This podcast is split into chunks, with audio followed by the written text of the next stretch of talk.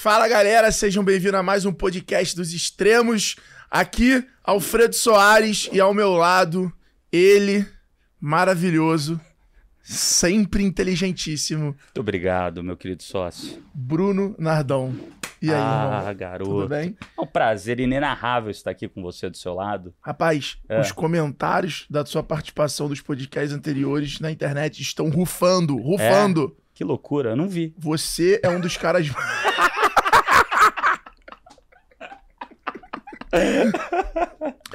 Algumas pessoas Melhor me falaram. voz Algumas do pessoas, me, não, algumas pessoas É. me falaram É. que você, no episódio com o Daniel Castanho, parecia o Cadê o Wally? Não, no do Adib. Do do Adib, do do Adib, do É. Adib.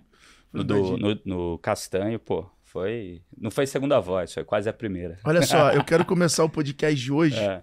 A convidada de hoje, ela é especial. Vai ser, uma, vai ser engraçado hoje. Ela já chegou, o perfume do, do, do estúdio já tá francês, já é uma coisa Uh, diferente. Mas eu queria saber, você tá indo viajar? O que que tá acontecendo? tô indo, cara, agora. Você em tá maio. Indo, você tá indo pra onde? Porque a gente vai ter que mudar a agenda do podcast, confusão, maluquice. Tô indo pra Boston. O que que tem em Boston? Tem um curso lá em Harvard que chama OPM. É, Você vai pra Harvard? Vou pra Harvard, acredita? Depois de velho, estudar. É isso aí, tem que estudar, Que continuar isso? aprendendo. Como né, é que é o cara? nome do curso? OPM, Owner and President Management. Eu não vou nem tentar falar isso.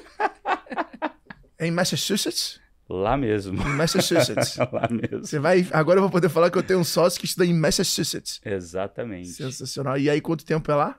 Três semanas agora, três semanas ano que vem, três semanas no outro ano. Esse é aquele curso difícil que ninguém passa, que você tem que Não, aplicar. é, é difícil, mas a galera passa. Sabe quem vai estar lá contigo? Quem? O Filipão, da Grip Master. Ah, é? Acho que ele vai O- estar nessa turma. O Alessio Alonso também. Também? Pra- Porra, que animal. O Alessio é um... tem que vir aqui, né? Não, já tá combinado, Alessio já. é Só um faltou monstro. agenda só. Alessio é um monstro. Bom, senhoras e senhores, hoje recebemos aqui no nosso podcast. Pra começar, eu quero que você curta aqui o canal, siga, compartilhe, manda direct.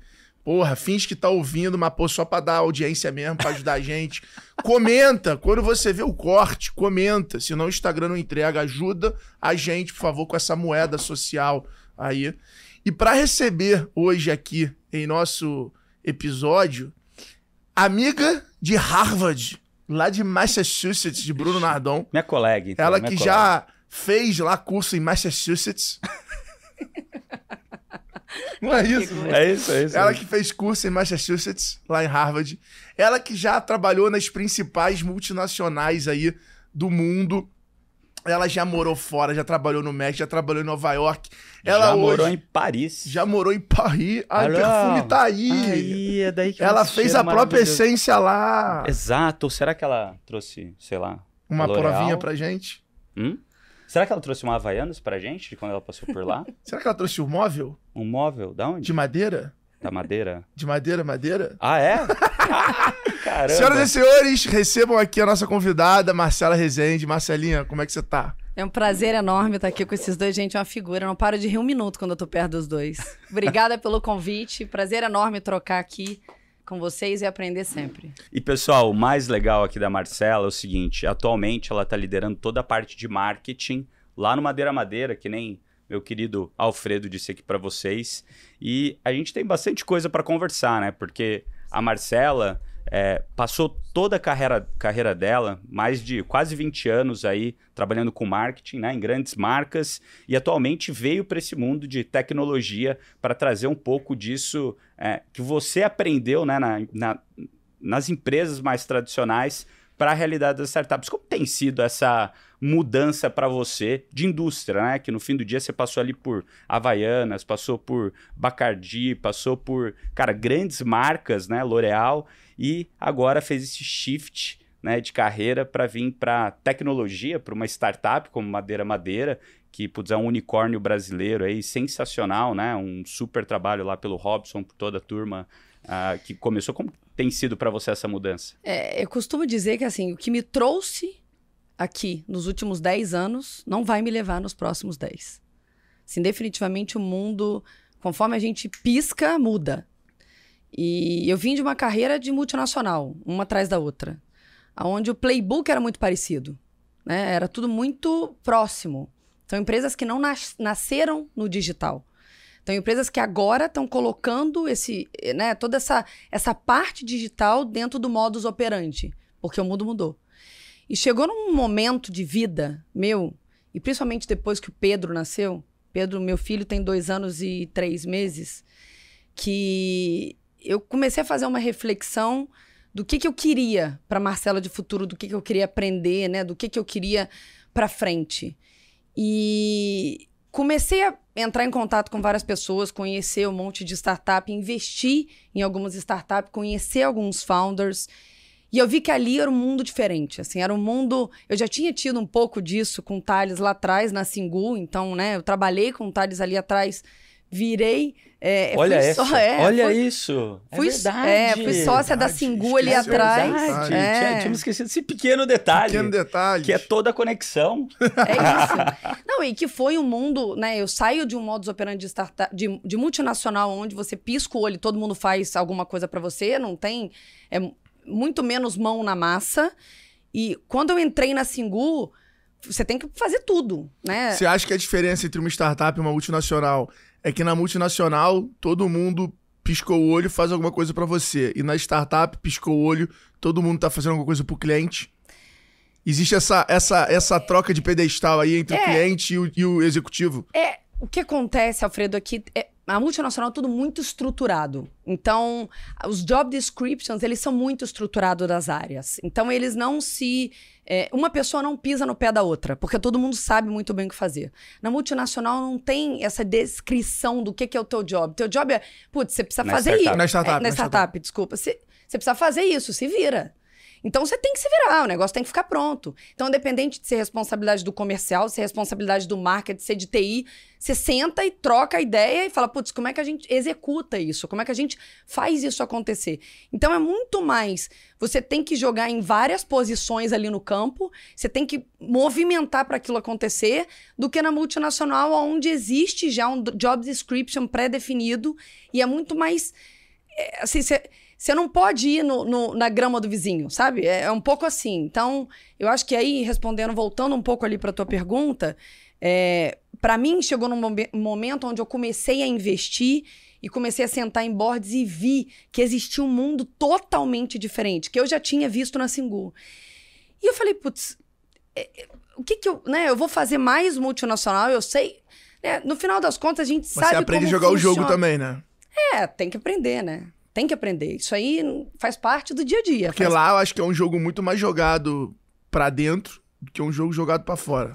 Assim, nunca trabalhei, mas conversando e conhecendo algumas pessoas, o jogo jogado numa multinacional é, dessa da, da empresa para dentro, né, de você saber os seus limites, de você saber se posicionar, você saber o que, que é o interesse e a prioridade da companhia naquele momento ali, que pode que, que na verdade na startup tem um pouco disso, né? Nardon já construiu algumas startups grandes, eu participei também.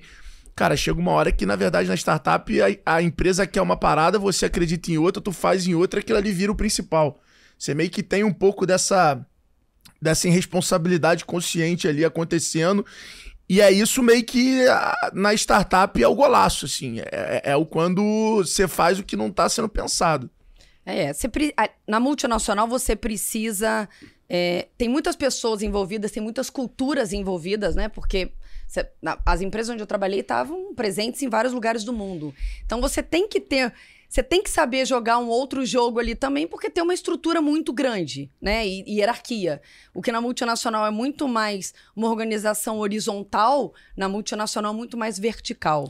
É, no, no fim do dia, quando você para para pensar, né, Alfredo e Marcela, é, a startup ela tá tirando a maioria das coisas do zero, né? Quando você pensa no nível de resultado da empresa, você está tirando ela do zero para 80% de resultado. Aquele negócio ali que você vai demorar um ano e meio para chegar, né? Depois mais um ano e meio para sair desse 80% de resultado para o 90%.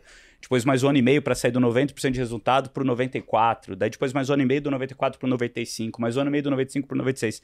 E a multinacional, no fim do dia, ou essas grandes empresas mais tradicionais que estão no mundo inteiro, elas estão num nível de maturidade onde elas estão indo do 97% para o 97,5%.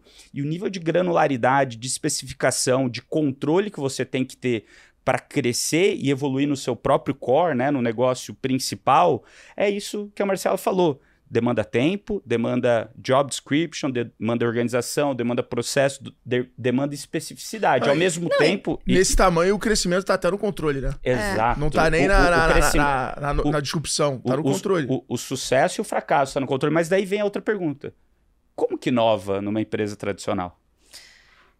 É, eu acho que é, definitivamente é mais lento, né? E aí eu ia até trazer um ponto uhum. ali quando você. Mesmo quando você lança algo totalmente novo e disruptivo, disruptivo dentro da multinacional, você não consegue fazer na velocidade que uma startup faz. Porque a startup é aquela coisa: lança, vê se funciona, errou, tomou pau, conserta e vambora. Na multinacional, você tem que minimizar o máximo possível esse erro justamente porque existe uma estrutura enorme, uma organização onde as pessoas vão garantir que a gente vai conseguir entregar o melhor possível. Por isso que para lançar produtos, algumas vezes demoram três, quatro, cinco anos. O que numa startup você tira em um ano do chão. Então tem ali uma a multinacional quer minimizar os riscos, né? E aí tem aquela coisa de tipo, você vai tentando minimizar o risco, seguindo o playbook, até porque, imagina vocês, né? Que, putz, vou lançar um produto do zero numa multinacional na fábrica. Existem linhas e linhas e linhas de produção. Não é para essa linha aqui e de repente coloca esse produto. Você tem que entender na grade o, o tempo que aquele seu produto vai ser lançado, quanto tempo precisa para produzir, porque você não pode prejudicar o que já está sendo feito lá, que sustenta, no final das contas, a empresa. Então, eu acho que é, tem essa parte de, da velocidade, mas mesmo quando você vai inovar dentro do multinacional, não é tão rápido do que inovar dentro de uma startup. Que no final das contas, o que você tem a perder é muito menos do que numa multinacional. Sim. E você tem visto nessas uh, multinacionais Uh, alguma que está conseguindo inovar mais rápido, mudando, porque é isso que você falou, né? É muito difícil você mudar o core. Mas como que você adapta, então, sua empresa, né, mesmo a multinacional, para que ela pelo menos tenha uma área de inovação, uma área separada, onde os incentivos sejam diferentes, porque eu acho que você falou muito bem isso, né? No fim do dia, o, o, o executivo de empresa grande, ele é incentivado a não errar. Se ele erra, o, a carreira dele está em risco, tem muita coisa em risco ali para ele arriscar.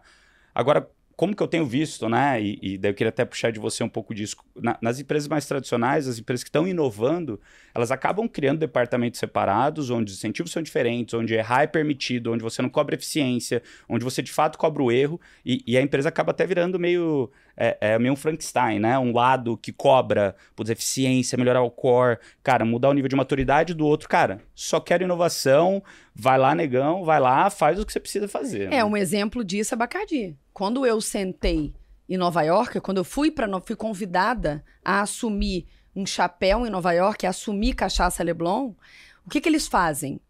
Quem as empresas, né, as famílias, como é que funciona na, no ramo de bebida?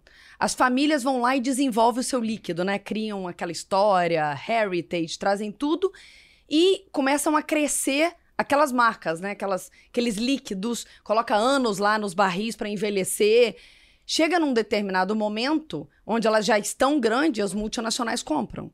E o que, que a Bacardi faz? Justamente por conta disso, para conseguir sair do modus operandi de Grey Goose, de, eh, de Patron, é, de Bombay Sapphire. A Bacardi investe em empresas pequenas, que foi o caso da Leblon. Então, a Bacardi lá atrás investiu em cachaça Leblon. Cachaça Leblon é uma cachaça, né? Para se chamar de cachaça, você tem que fazer no Brasil feita no Brasil, mas que foi feita para fora do Brasil, para gringo. Então, o dono, né, que é um americano casado com uma brasileira, veio no Brasil, entendeu que tinha uma oportunidade, criou a Cachaça Leblon, lá atrás conseguiu um investimento de Bacardi e a Bacardi teve a opção de compra quando ele quis fazer um exit. E a, a Bacardi me convidou para ir para Nova York e assumir a cadeira dele para poder cuidar de Cachaça Leblon para o mundo. E foi assim que eu fui para Nova York. E participei, fiz Harvard também. Por isso sou só colega. colega de turma, colega de turma. Enfim, mas. Eu também que é fiz, fiz como pedreiro e pintor. Seguro. Essa, essa, todo essa, toda essa parte de flexibilidade, então, eu estava dentro da Bacardi, mas eu estava numa célula que se chamava Incubation, que eu tinha outra velocidade, outro tipo de, de, de demanda da Bacardi. Então, por exemplo, a Bacardi trabalhava com é, em agências homologadas, né? E agências homologadas, você vai e homologa 20, 30 agências no mundo, agência de publicidade, você pode trabalhar com elas. Eu tinha a possibilidade de trabalhar com uma agência pequena que não necessariamente estava homologada. Legal. Por conta de burocracia, por conta de rapidez. Equipes, todas as equipes de incubation eram separadas. E aí não tinha só cachaça Leblon. Eles compraram várias outras marcas. Bourbon, Angels Envy, compraram. Licor, Saint-Germain, eles compraram. Então, eles saíram comprando um monte de marca, fizeram um pool de marcas pequenas e eles sabiam que os próximos crescimentos de 5, 10, 15, 20 anos da empresa iam vir dessas, dessas marcas. Então eles chegavam, faziam essa marca crescer numa velocidade totalmente separada do core, que é o que sustenta, sustenta a empresa.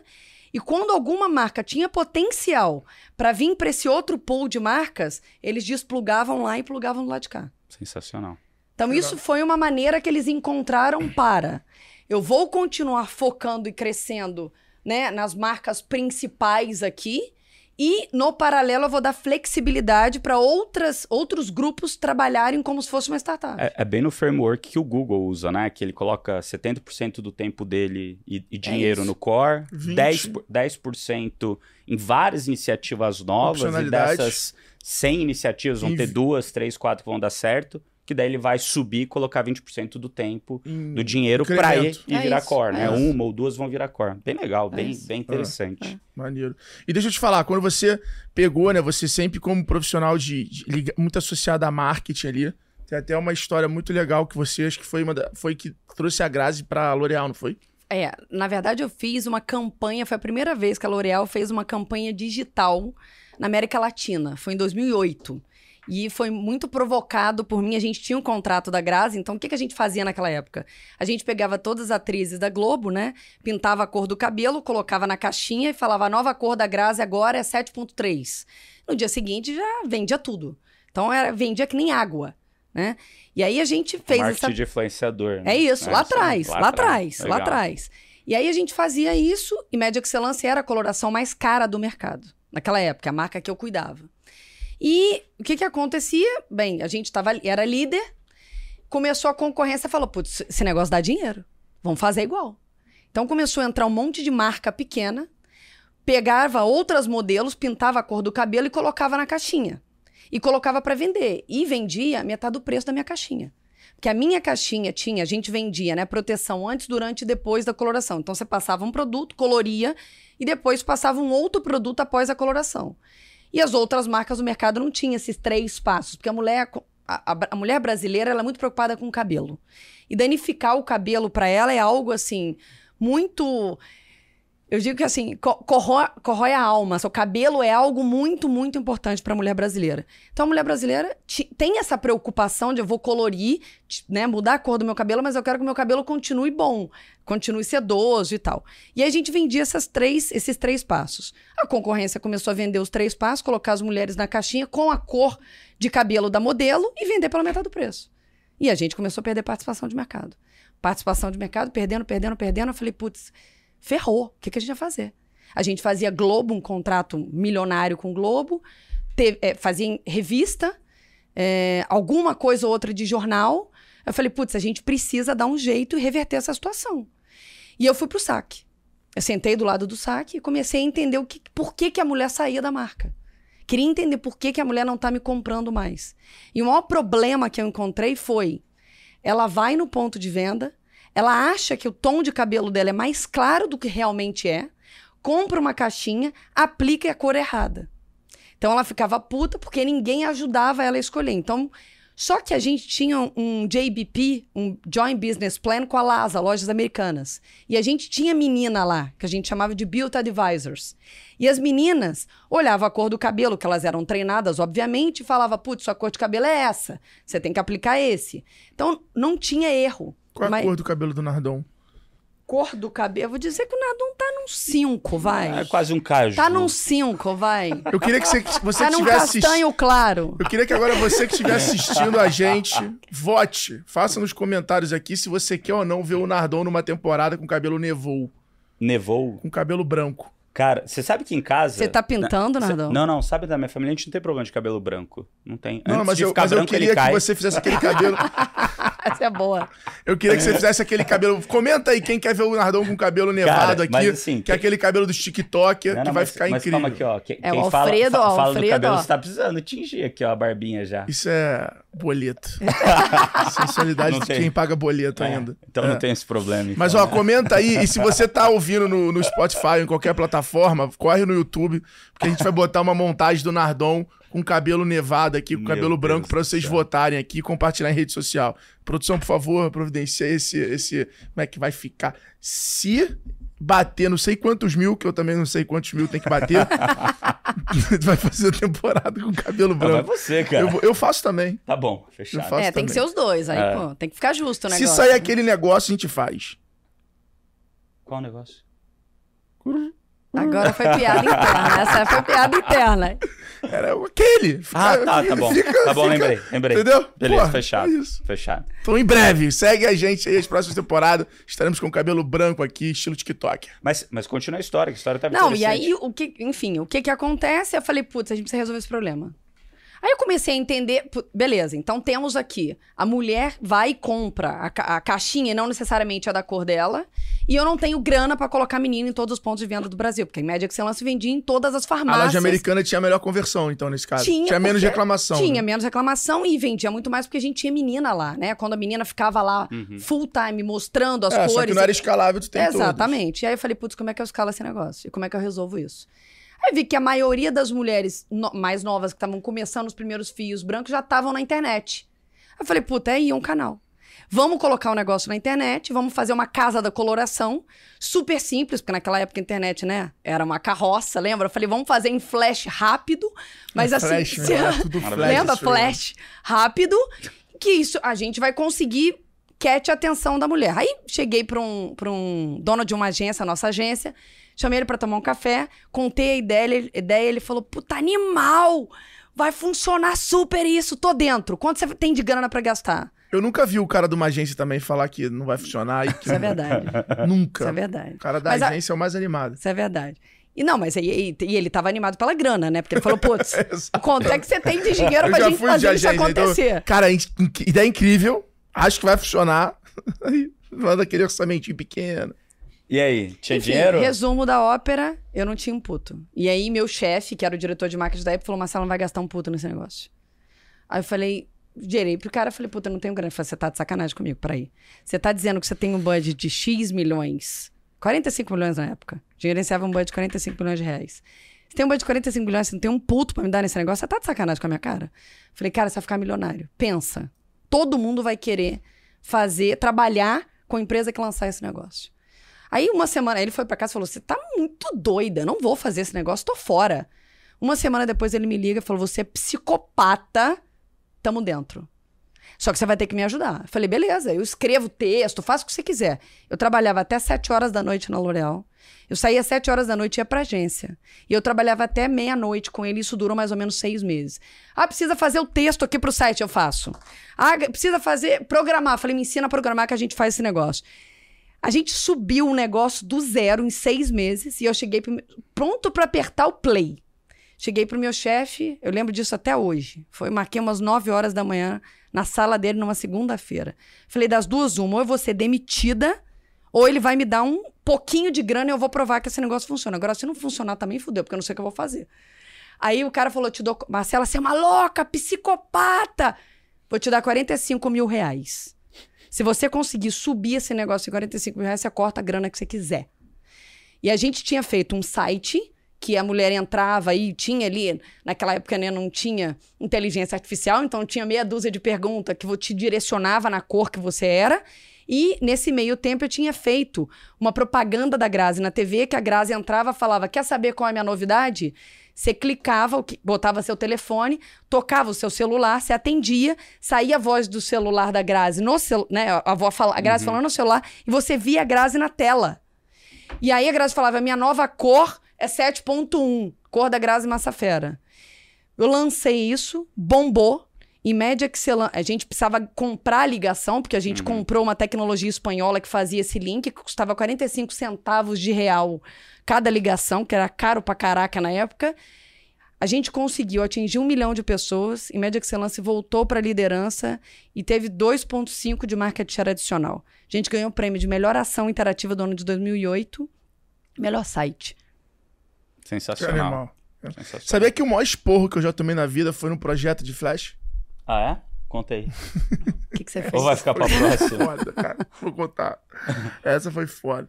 Eu tinha uma agência também, pequenininha. é, E aí a gente pegou... A gente atendia Real Powerboats. De barco. Ah, sei. E aí... Depois eu vou contar outra história história. Então, aí a gente atendia os caras já, já tinha uns dois anos, assim, que a gente atendia os caras. E aí eu era designer, eu fazia os anúncios do jornal, os panfletos, os totens do, do evento, do stand, as artes pros vidros do stand e tal. E aí, cara, site era muito novo nisso. Tô falando de, sei lá, meu irmão, 2007, 2008. E aí, simplesmente, eles quiseram refazer o site. E até então, eu fazia a arte e aí a galera da própria Real lá de, de, de tecnologia, né? da- antigamente da área de informática, programava o site. O site era, pô, bem ali. Só que tava começando a, porra, SEO, etc e tal. E aí o dono de agência tá sempre querendo pegar um projetinho, sempre, né? Querendo abocar um budgetzinho. Falei, porra, vou pegar esse site. E aí o Tadeu e o Renha na época falaram, cara, você quer pegar nosso site? Nosso site é simples e era realmente simples. Só que tem essa parte aqui que você decorava o teu barco. Eu já tenho as imagens 3D. Então você só vai ter que fazer o layer do Photoshop por trás do negócio. Pô, na época, sem dizer não, Vambora. vambora. Porra, PDCA, né? falei, Promete depois corre atrás. falei. Ah, na é época eu falei, tipo assim, 7 mil reais. e eles falaram 5. Eu falei, tá bom. Negociação super embasada em precificação. é, quantidade de hora, tudo certinho. Um MBA em E rádio. aí fechei. Quando eu fechei, eu falei assim: eu não sei fazer site. Vou precisar contratar alguém pra fazer site. E aí eu contratei. Contratei o Felipe Rangel. Contratei o, o, o Felipe, que eu não me lembro o sobrenome dele, da minha faculdade, que fazia o 3D pra fazer os layers do Photoshop. Meu irmão, eu lembro como se fosse hoje. A gente quase sete dias virado. E eu ali tentando ajudar, tentando acompanhar. O site a gente entregou. Só que essa parte do Flash foi muita maluquice. Só que o que os caras fizeram? Os caras, na época, me pagaram é, e falaram que só ia me pagar metade, metade na entrega. E eu também topei. E aí, aquela metade da entrega meio que era pra pagar os caras. Que eu já tava pagando muito pouco. Cara, eu sei que assim. Loja da Real Powerboats na Marina da Glória. Foi lá entregar. O negócio tava dando bug. Não tava conseguindo, já tava ali chegando dezembro, perto do Natal ali. E o cara, meu irmão, preciso que você entregue. Se você não entregar, a gente vai cancelar tudo. Aí eu, eu, eu peguei um trabalho que eu quase perdi o contrato que eu tinha já recorrente. Resumo da ópera. Cara, tive um esporro nessa loja nesse dia. Conseguiu entregar, não? Não. Mas aprendeu. Pra quem ficou até o final achando que a história ia ser bonita, superação e tal. Mas, não. mas, mas você sabe o que, que eles entregou. fizeram depois? Ah. Esse daqui e o Thales foram pra, um, pra uma feira de barco. Como que chama aquelas feiras de barco lá? É São Paulo Boat Show. Exato. Boat. Foram no São Paulo Boat Show e me falaram, vem, Nerdon, vem. Daí eu falei, Putz, eu não conseguia, tava com o filho pequeno e tal. Daí os dois passavam em todos os barcos deixavam o meu telefone como contato. Até hoje eu recebo. A gente chegava e falava assim, porra, gostamos desse modelo, anota aí o número, ó. Bruno Nardon, bruno.nardon.gmail.com, tipo, dava o e-mail dele, dava o telefone dele. Sem te Não é esse avisar, né? e-mail não, viu, galera? E aí os caras pegaram... Não te avisou. Não, Dedê. Não, aí os caras chegaram e ligavam pra ele, Nardon, obrigado pela visita no stand, porra, a gente vai te mandar o orçamento do barco, aí mandava os orçamentos do barco, ele revoltado, ele, pô, para com isso, sacanagem, porra, tô aqui recebendo o orçamento de barco, e eu e Thales morrendo de rir. Ai, ai, Mas, cara, eu lembro, foi um puto esporro, assim, e, e foi uma grande lição. Foi nesse dia, foi nesse, né, nessa época desse projeto, e aí o Tadeu conversou comigo, eu lembro dele dando essa lição, falando assim, cara, tá aí o problema de você se comprometer com algo que não depende de você. Você pode se comprometer com algo que você não sabe fazer, mas que dependa de você. Agora, você se comprometer com algo que não depende de É, você, total. não faça isso. Então, porra, não dá pra você se comprometer de fazer alguma coisa que dependa do, pô, que vai chover ou não vai chover. Não depende de você. Tem como você se comprometer. Você pode tomar o risco, mas você não pode se comprometer. E aí, na época, eu lembro, foi uma, uma, uma puta lição. E olha como a história é engraçada, né? Eu levei pra tentar resolver isso o Felipe do 3D na fábrica da Real. Pra cortar o problema da comunicação, porque eu ia na fábrica, pegava o briefing, levava pros caras, pros caras fazerem. Numa tentativa já totalmente de resolver, eu levei o cara direto. O que, que aconteceu? Tadeu contratou o cara. E aí eu virei pra ele também e falei, falei, ah, irmão, então também não fode, né? Que agora, pô, tu contratou o meu, o meu, o meu, o meu cara, pô. Agora também vocês se resolvam.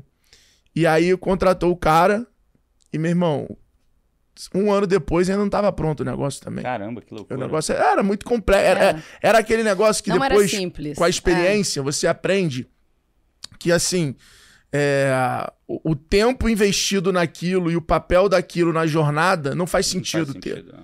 É muito mais um golpe de marketing do que eficiência em si da pessoa usar, entendeu? Então, no final do dia, quando você pega a energia que aquilo ali te, te tirou, você faria algo mais simples, mais funcional e, e daria muito mais certo. Mas. E aí eu tive essa outra lição, né? Que foi, cara, nunca leve, nunca conecte ali o seu fornecedor com o cliente sem ter algo muito bem decidido, porque, cara, você pode acontecer. E foi o que acabou acontecendo. Que loucura. E o cara tá lá até hoje. Ah, que bom, né? Aí, ó, Que bom que bem. deu certo, pelo menos. Fez- É, fez- certo, eu não sei se deu pra quem deu, mas. A história é boa. Marcela, e agora vindo pro presente, como que como estão os desafios lá no Madeira Madeira? Eu tenho uma, eu tenho uma é dúvida outra nessa, dúvida? nessa transferência Ah. do. Madeira Madeira. O marketing, você sempre foi ali CMO, né? É, sempre atuei nessa frente Sempre de atuou na marketing, frente de marketing. Leblon, Leblon que eu fiz é, A gestão PNL toda, inteiro. tá. É. Quando você pega uma multinacional, esse, e pe- pelo, pelo menos o que eu vejo, esse cara de marketing, ele tem uma veia muito de awareness. Ele tem uma coisa muito de aumentar o alcance do negócio, não tá tão conectado à conversão. É muito mais o alcance, Uhum, e aí, obviamente, vai desdobrando ali em outras áreas que é onde vai ter a conversão. uhum. Quando você vê o caso, e aí eu trago pro perfil do Nardon, você tem um perfil diferente. Você tem um perfil aqui mais de publicidade, mais criativo, etc e tal, mais ideia, e aqui você tem um perfil mais engenheiro, mais construção, que é o perfil de uma startup. Uhum, É a mesma posição com skills completamente diferentes. uhum. Como é que foi essa tua virada de sair desse lado mais criativo para esse lado mais engenheiro de construir no Madeira Madeira, que é, eu acho que era muito, ou não. Pelo contrário, a startup também estava começando a inverter esse perfil e querer alguém expansivo. É, e volta até na pergunta do Nardon, que Hum. eu não sei se eu respondi ali no início, que foi um pouco do, né, dos últimos 10 anos que, que não não vão me levar nos próximos 10. E chegou um determinado momento da minha vida, onde eu comecei a sentar em board de startup, a trocar com founders, a fazer mentoria, que eu falei, putz, eu tô aprendendo muito mais aqui. Esse mundo aqui é o novo mundo do marketing. E se eu não tiver esse mundo, não adianta eu ter aquele lá atrás, porque a escola de marketing há 20 anos atrás era outra, gente. Não existia growth. Não existia nada dessa parte de foco na conversão. Era fazer campanha bonita, né, para ganhar leão de cana, era isso. Era um pouco deste mundo. E chegou no momento que eu falei, putz, este marketing aqui eu não tenho, eu preciso aprender. E, enfim, comecei a conversar com várias pessoas. Eu lembro que eu- há um ano atrás eu tinha cinco propostas na minha mão para mudar de trabalho. E uma delas era Madeira Madeira. O restante tinha uma outra também que era startup, outras três Big Corp. E foi difícil pra cacete pra eu decidir. Mas eu cheguei, putz, eu vou escolher um marketing, algo que eu não tenho, que eu não sei, que são os próximos 10 anos, que pra mim vai ser um aprendizado muito maior do que se eu for pra uma outra empresa que Fazer mais do mesmo. Exatamente. E aí, entrando um pouco ali na tua pergunta, Madeira Madeira veio até mim e falou: Marcela, a gente nunca construiu marca. A gente nunca fez branding. A gente quer fazer isso. Você consegue ajudar. Então, porque madeira madeira até hoje foi conversão. Conversão. Você, você entra no Google lá, você coloca guarda-roupa, vai subir cinco ali anúncios de madeira madeira. Eu não tenho do menor dúvida. Os caras são muito, muito, muito bons. Só que a história do marketing, o que, que é madeira madeira? Né? O que, que, o que, que a marca te, te remete? E isso eu vim para fazer. E aí conectando os dois mundos. Que é um pouco. Eu estava até falando com o João. É, o João, a gente trocou uma ideia lá no, no Vetex Day e ele me fez uma pergunta de quando a marca deve começar a fazer branding? Em que momento? E qual que é a diferença ali do marketing conversão versus o branding? E eu estava lá no stand de vocês, eu tava indo embora, e vocês três estavam batendo um papo, os três estavam. Você, vocês dois e o Thales, né? E o João tava um pouco afastado, eu tava indo embora, eu falei, João, o João tava fazendo uma reunião, eu cheguei para ele para falar, olha, o seu case de marketing tá ali, ó. São os três. Você já tem branding construído. E eu, né? Porque, cara, vocês, vocês três, o G4 construiu, foi construído em cima de um branding muito forte de cada um de vocês. Vocês não partiram do zero. E mesmo sem saber, sem se dar conta, vocês fazem isso. A gente já bateu bastante papo sobre isso, né, Alfredo? É, lá atrás, enfim, há uns um ano atrás, sobre essa história de marca pessoal. É, e, e para mim é muito dessa, desse, desse sentido de eu entrei para trazer essa construção, porque o marketing growth, ele traz o transacional. Só que o branding, ele traz o emocional, a conexão, a necessidade, o sentimento. O branding, ele desperta sentimento nas pessoas. E o marketing de growth, quando você está investindo ali só na base do funil, é transação. É o preço mais barato que eu vou pagar. Você não desperta nenhum sentimento ali. E para mim foi um pouco disso, de como é que a Marcela do futuro aprende essa outra parte com uma empresa digital native. Isso para mim era importante. Trabalhar numa digital native, porque todas as empresas que eu tinha trabalhado até hoje são empresas que começaram no offline e precisaram ir para o online. Totalmente diferente. E para mim está sendo MBA. Eu aprendo todos os dias na Madeira Madeira. Vocês não têm ideia. E no início, tinha vários termos, várias paradas que eu não sabia, eu anotava no caderno. Eu falava, não vou parar a reunião para perguntar o que, que, é isso. Mas eu anotava no caderno, depois mandava no Google. Falava, deixa eu entender o que, que é isso. Você imagina, você fazer isso com 20 anos de carreira depois? Então, acho que é um pouco o marketing do futuro está indo para essa direção. O profissional ele tem que ser duplo. Porque também não adianta só fazer o growth, growth, growth. Porque você precisa começar a plantar suas árvores do futuro. Porque o growth ele só foca no fruto que você vai ter hoje, colher hoje. Se aquela árvore secar, você não vende nada. Que nem a história de se eu desligar o Google, eu não vou vender nada.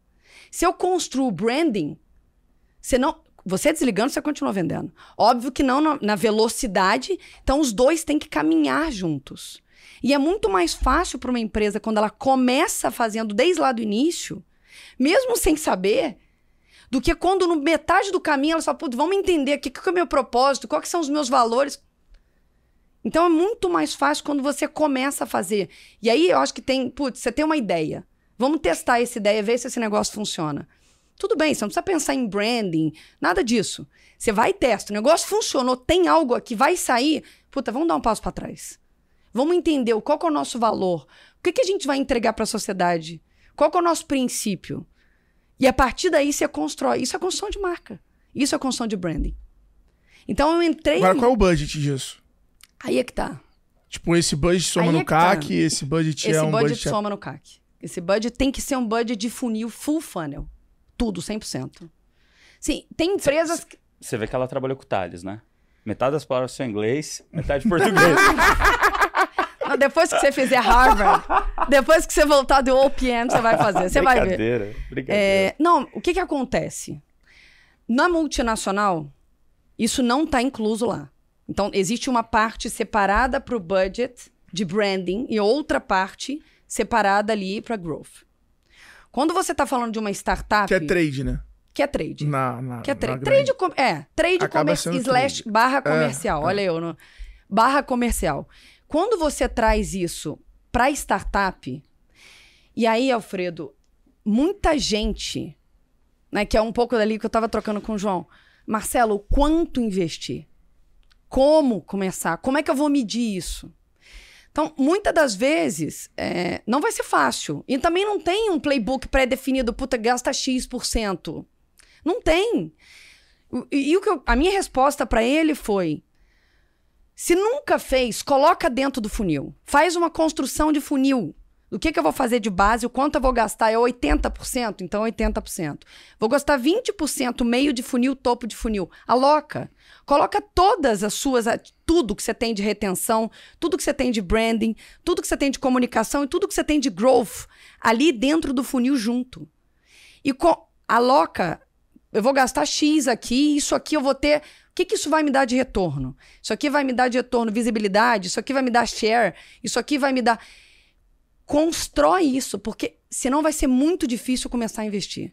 Principalmente para quem sempre focou em growth. Para quem sempre focou, putz, eu vou gastar 3 para trazer X. Então, não, não tem fórmula mágica. E o que eu estou fazendo na Madeira Madeira, a gente está colocando tudo dentro de um funil. E a gente está colocar conta de cá que entra lá. É, é engraçado, né, que quando a gente começou a Canui lá atrás, com pouco dinheiro, a gente sempre foi muito performance, né? Sempre é, fundo de funil, logicamente que conforme é, a tecnologia foi evoluindo, a gente foi evoluindo a maturidade, a gente conseguia entender muito bem a atribuição dentro do próprio funil, né? Entender que, putz, você tem canais que são topo de funil, meio de funil, fundo de funil, e dá o peso correto dentro ainda pensando em performance, né? Mas quando você ia perguntar para as pessoas quando você ia no nosso perfil de cliente ideal, essas pessoas conheciam a Canui, amavam a Canui, adoravam e conheciam muito bem. Mas quando você saía do, do nicho nosso, poucas pessoas conheciam. Quando você ia falar com uma mulher, Canui, não conheço Canui, você conhece da Fit? Ah, da Fit eu conheço a Canui, putz, a não. Então, mas quando você perguntava para aquele mesmo é, é, ICP, né, o mesmo perfil de cliente ideal que conhecia a Canui, se ele conhecia da Fit, ele conhecia da Fit. Então você vê como né, o, papel do branding também, ele tem isso de ser mais reconhecido como um todo, mas é, é, que- é que nem você falou, né? Ele, ele tem esse, É esse a mais, ser né? conhecido por todos e reconhecido pelo teu nicho. Exato. Mas no nosso caso, na Canoe, a gente nunca fez branding. Quando a gente começou a tentar fazer branding, a conta nunca fechava. Então, eu não concordo. gente- Eu tenho um ponto É. nisso aí. Eu acho que vocês fizeram assim como a Coca-Cola fez, porque assim, quando você. É, e eu lembro da época Uhum. muito bem da Canu, eu era cliente. Isso tá me devendo alguma coisa, porque eu comprei bastante. É, aquelas promoção de tênis lá que vocês faziam. De nada. É, vocês faziam dois Fiz você por economizar dinheiro. É, muito. É, não sei quem pagou essa conta, mas fez mesmo. Não, deu dinheiro. Dava É. dinheiro, pô. A gente sabia fazer conta. O que- então, o que, que eu acho? Cara, vocês pegaram um canal e vocês dominaram, que é muito que a Coca-Cola faz. Então, assim, ter um suporte foda é branding. O Nubank, por exemplo, sempre fez branding através do suporte. Excelente case de, de através do branding, suporte. inclusive. Ou seja, ele não fez brand, ele, cara, ele falou: vou investir, vou ter um suporte diferenciado, vou ter um programa de indicação forte e esse vai ser meu brand. Ma- ma- Mas aqui é diferente, né? Assim, quando você pensa no Nubank... É eu um acho pro- que brand não é awareness só, entendeu? Eu concordo, mas quando você pensa no Nubank, é, é um produto que quem, dá, quem, é, quem precisa confiar é a empresa confiar no cliente, não o contrário. Quando você pede numa Canu e numa Madeira Madeira, é o cliente que precisa confiar que a empresa Não, mas a Canu, vai, entre- teu- es- espera, vai entregar o produto. Quando você pensa no Nubank, é o contrário.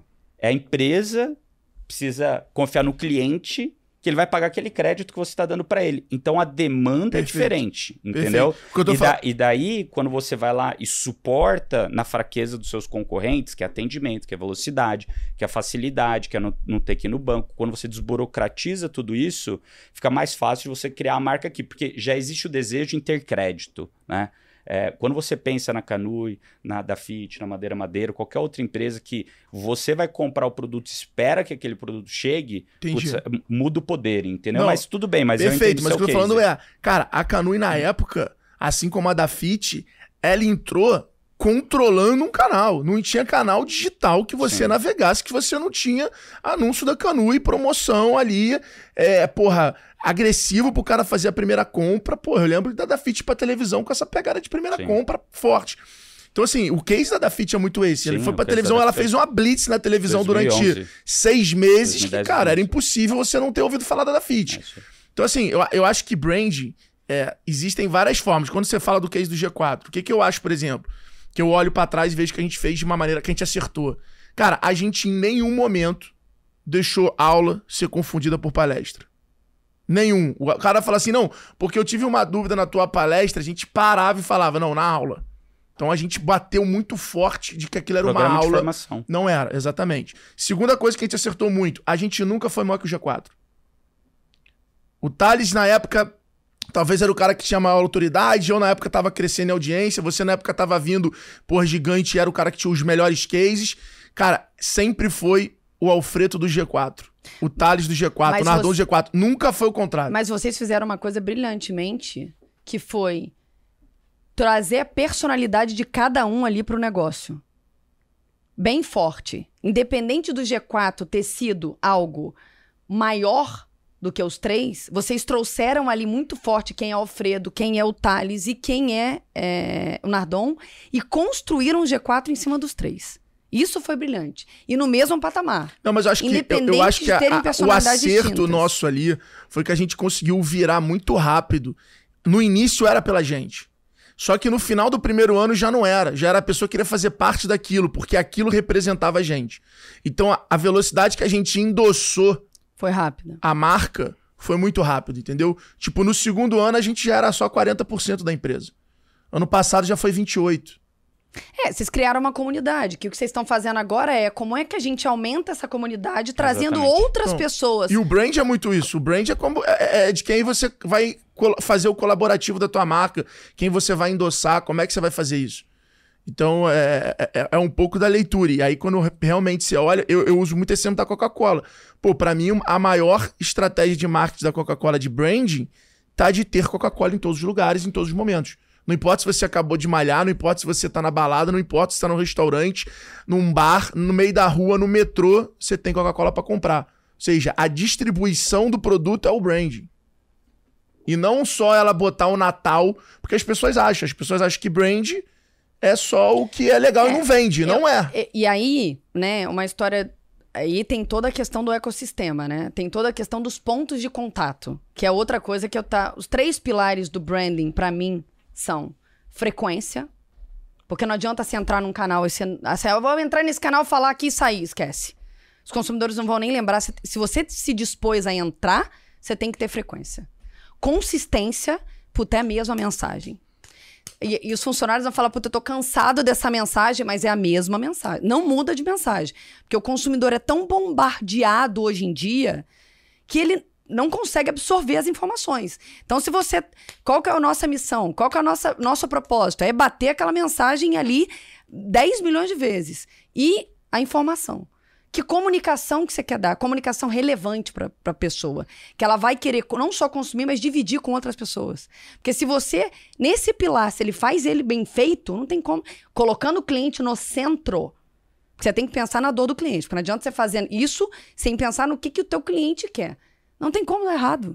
Não tem como dar errado, porque isso vai estar alinhado no teu propósito, no teu tom de voz, né? Na, toda a tua linha. Eu, eu sempre brinco, a, a minha equipe sempre brinca. Fala, ela vem ela, com a- ela com a história da coluna vertebral. Porque pra mim é uma coluna vertebral. E tudo sai dessa coluna vertebral. Se não tá fazendo sentido ali, não tá no core, você tira fora, que não importa. Então tem muito desses três pilares que eu acho que. E aí entra na história do que, que a Coca-Cola eu acho que faz bem, porque a Coca-Cola, os caras têm uma frequência absurda, eles estão em todos os lugares, Alfredo. É impressionante. Eles entram em tudo quanto é lugar. E tem a história da informação ali. E aí eles vão Mas o muito. Red Bull faz isso também. É, e aí eles vão copiou muito- e, e faz perfeito. Com uma outra história que eu tô trazendo pra Madeira, que é a história da humanização. Explica um pouquinho mais desse- dessa informação. Aqui a frequência ficou claro, a consistência ficou claro. A informação, o que, que é isso? É, pra mim é comunicação. Qual é a comunicação que você vai é, trazer ali naquele canal? Primeira, primeira coisa, é a informação ela tem que ser relevante. Porque não adianta nada você passar uma informação se ela não vai ser relevante. O consumidor não vai nem prestar atenção naquilo. Então, aquela informação tem que ser relevante para ele e tem que ser é, worth it sharing. Que ele vai olhar aquilo e vai falar: putz, eu quero dividir isso aqui com os meus amigos, com os meus funcionários, com meus familiares. Que é um, muito do que vocês fazem. Vocês trazem informações ali nas redes de vocês relevantes, são pedaços de aula. Vocês não fazem só o aluno entrar na sala de aula para aprender. Vocês estão a todo momento trazendo informação nos canais de vocês, nos canais do G4. Todo, todos os contatos que eu tenho com o G4, eu aprendo algo. Vocês não trazem nada irrelevante, sempre tem alguma coisa para ensinar. E aí na aula vocês empacotam aquilo e vão mais, muito mais a fundo no negócio. E tem, além dessa história de você ter uma informação relevante, para mim tem a história da humanização.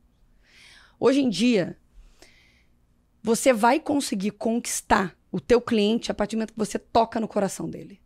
Isso para mim faz uma puta diferença. Puta de... E aí eu vou te dar um exemplo de madeira madeira. Você vai lá comprar uma geladeira, que é um pouco da onde eu tô levando a marca. Você vai comprar uma geladeira. Geladeira Brastemp. Fizemos propaganda de graça para Brastemp. Brastemp. e vai aparecer ali um monte de marca. Você vai comprar mais barato. Beleza. Só que não tem vínculo ali. Nesse mercado de casa e decoração, não tem vínculo emocional. É tudo quem tem o um preço mais barato. Se eu criar um vínculo emocional ali, se eu fizer com que Madeira Madeira toque o coração dos consumidores, como? Com histórias reais. Qual que é a história do Nardon na compra de uma geladeira? Qual que é a história de Alfredo na compra de uma televisão? Se eu trouxer para os consumidores histórias reais de, de, consumidores, aquilo vai gerar uma conexão que nenhuma outra marca tem. É, eu acho que a Magalu tá, tá à frente disso aí. um mas agora, como que você faz isso? Por exemplo. Como que você conta essa história? Pegando as histórias dos clientes. Mas como que você transmite ela? Eu transmito através de vídeo, através de rede social, através de foto, através de carta. Hoje, quando você compra um produto da Madeira Madeira que é fabricado, tem uma carta de algum consumidor nosso contando a história de compra de produtos na nossa rede. Então você recebe um produto em casa e vem uma cartinha, você abre e tem lá é, Marcela Rezende comprou uma escrivaninha com a gente, conta a história daquela escrivaninha, o que está por trás daquela escrivaninha. Porque quando você. E eu comprei essa história da escrivaninha. Mas de outro consumidor ou do fabricante? De outro consumidor. E aí entra na história do marketing real e verdadeiro. Que é a história, a gente está na era da verdade. A gente não está mais na era de vamos criar uma campanha publicitária. A BMW pega um carro, deixa na tua mão um Volvo no carro do Nardon e fala: Me diz o que, que você acha. Eu acho do caralho. Olha o nível cara, dessas marcas. é animal. Vou, porra. Obrigado. Vou, te cobrar, hein? Chamo. Não, mas é, é animal. É do caralho. Não. Melhor carro. Não, eu também tenho. E eu duvido um, que o Nardon. Eu tenho um. E eu não, duvido que o Nardon compraria. Não, o quê? O Volvo. Antes? Antes. antes cara, ele, ele não ia considerar. Não, mas, cara, depois que eu usei, não largo Exato. mais. Eu entro nos carros acho uma bosta. Cara, a gente comprou mas, por segurança. E é é impressionante. É impressionante a segurança do carro. Enfim, mas, mas é como mas, a mas, mas, cara, é sensacional isso que você está falando. E, e continua contando que tá, eu tô aprendendo, tô tendo uma aula aqui. Aliás, a Marcela Rezende, para quem não sabe, ela é ela a mais é mentora, nossa, men é mais nova mentora. Mais nossa. Mais, mais, é mais nova nossa. mentora. Mais nova nossa mentora. É isso aí, do G4. não, tamo junto. Eu sou, enfim, eu não vou rasgar seda aqui pra eles, porque eu sempre rasgo. Eu sou. Eu acho o propósito de vocês incrível. O que eu puder fazer para ajudar a educação do nosso país e a gente transformar através da educação, vocês podem contar comigo. Mas, enfim. Não, mas, mas é isso, assim, dá mais exemplos de como contar, é, como transmitir isso, porque assim. É, é, para mim hoje, eu acho que o mais difícil da, do pessoal que está assistindo lá, quando a gente pensa em branding, né? Por de novo, frequência e consistência é fácil de entender. O que as pessoas têm mais dificuldade de conseguir abstrair para a realidade delas, essa terceira parte. É como criar histórias que conectem no dia a dia delas ou dos clientes delas, para que elas construam isso ao longo do tempo, com frequência e consistência, para que elas consigam se diferenciar ou contar de fato a história é, é, do negócio, né? Mas história real, Nardon. Isso, assim, a maioria das pessoas ficam, poxa, mas o que, que a gente vai criar? Liga para seus clientes. Pega 10 clientes e liga, pede para contar a história. Por que, que você me consumiu? Por que, que você continua me comprando? O que, que, que a gente precisa melhorar? O que, que a gente pode fazer de diferente? O que, que mudou na tua vida? Daí sai muita, muita, muita coisa. E daí como que você encaixa isso nos touch points, né, nos pontos de contato? Daí vai depender da história que você está contando, que nem você está falando, pô, o, a escrivaninha vem com uma cartinha escrita sobre algum outro cliente que já comprou aquilo. Para que, que ele usou, como ele usou, qual foi a história.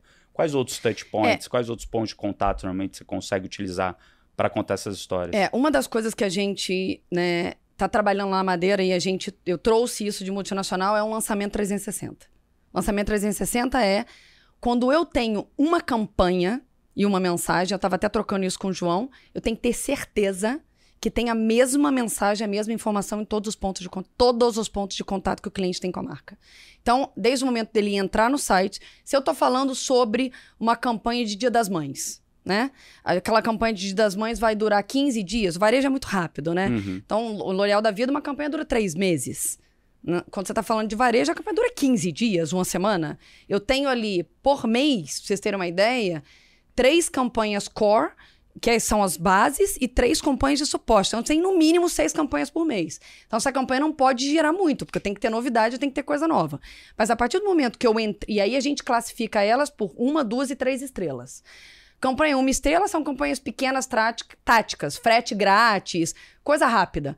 Campanha intermediária é uma campanha um pouco mais um pouquinho maior, que aí eu entro em algumas redes sociais, faço alguma coisa diferente. E a campanha Três Estrelas é a campanha que tem PR, a campanha que a gente vai fazer vídeo. Que vai demorar um pouco mais tempo. Que vai demorar um pouco mais tempo, exatamente. Que a gente tem, vai, um Black Friday da vida, aniversário da madeira, dia das mães, aí depende do teu negócio. O mais importante é você mapear todos os seus pontos de contato. Quais são os, todos os pontos de contato que eu comunico ali enquanto marca? Você comunica através dos produtos, você comunica através das redes sociais, você comunica através de e-mail marketing, você comunica através. Mapear. E mapear mesmo, assim, colocar todo o mapeamento, criar ali um framework. Entender dos três níveis de campanha o que, que eu vou tocar.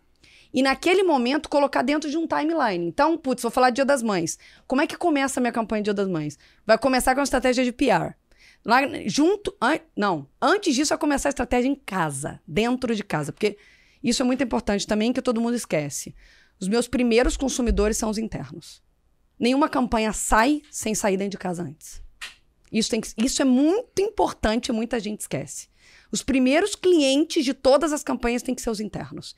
E eles têm que ser os porta-vozes para ajudar a divulgar aquelas campanhas. Então, primeiro, putz, saiu interno, vamos para a estratégia de PR. O que, que vai sair na, nas revistas, nos jornais? A gente vai fazer alguma coisa? Beleza. Vai subir no site que dia? Na sequência, a gente vai mandar e-mail marketing. Depois, o que, que a gente vai colocar dentro dos produtos daquela época que, que, que os clientes vão receber? E a gente vai mapeando. E tem um timeline do início da campanha data X e o término da campanha data Y. E você tem que fazer aquele mapeamento todo e seguir o cronograma. Então, isso é uma das coisas que a gente trouxe, está trabalhando agora, que é a história da, do lançamento 360. Porque isso entra muito na história da frequência e entra aqui na história é, da consistência. Porque não adianta nada. Putz, eu tô, entrei no site da Madeira, tá falando sobre uma campanha. Aí eu recebi um e-mail marketing que tá falando totalmente diferente. Meu produto recebe com uma outra cartinha. Aí esquece que não vai. Isso é que a Coca-Cola faz best in class. Perfeito. Muito bom. Ó, eu queria agora dar um turnaround. Pergunta... Você tá andando muito com o Thales. É, eu tô tentando, tá eu tô tentando ser meio tá Harvard, vendo? Massachusetts é, aqui, é, entendeu? É. Turnaround agora e fazer uma pergunta do seguinte. Qual foi o dia mais feliz da tua vida até hoje? Profissional, pessoal. Putz, qual foi o dia isso mais pra feliz? Isso para mim é muito claro, Alfredo. Eu não preciso nem pensar para responder. Qual? O dia mais. Foram dois. O dia que o Pedro nasceu. Que eu, eu vou começar a chorar aqui, porque a mulher já viu, né? A mulher começa a chorar quando fala, enfim. Eu, eu tive cesárea. E minha cesárea foi marcada. Eu fui no médico na sexta-feira e minha cesárea foi marcada. Eu sempre fui muito focada no trabalho, assim. Digo workaholic. E continuo sendo. É que hoje eu tenho um monte de prato para equilibrar e eu tenho que me organizar para equilibrar todos eles. Mas quando o Pedro veio na minha vida, eu engravidei, enfim, corri uma maratona, meia maratona grávida sem saber. Fiquei sabendo no dia seguinte que eu fiz o teste, estava grávida. Falei, meu Deus do céu, o que, que eu vou fazer agora? E quando o Pedro tinha três meses, eu já tinha ido a 13 países.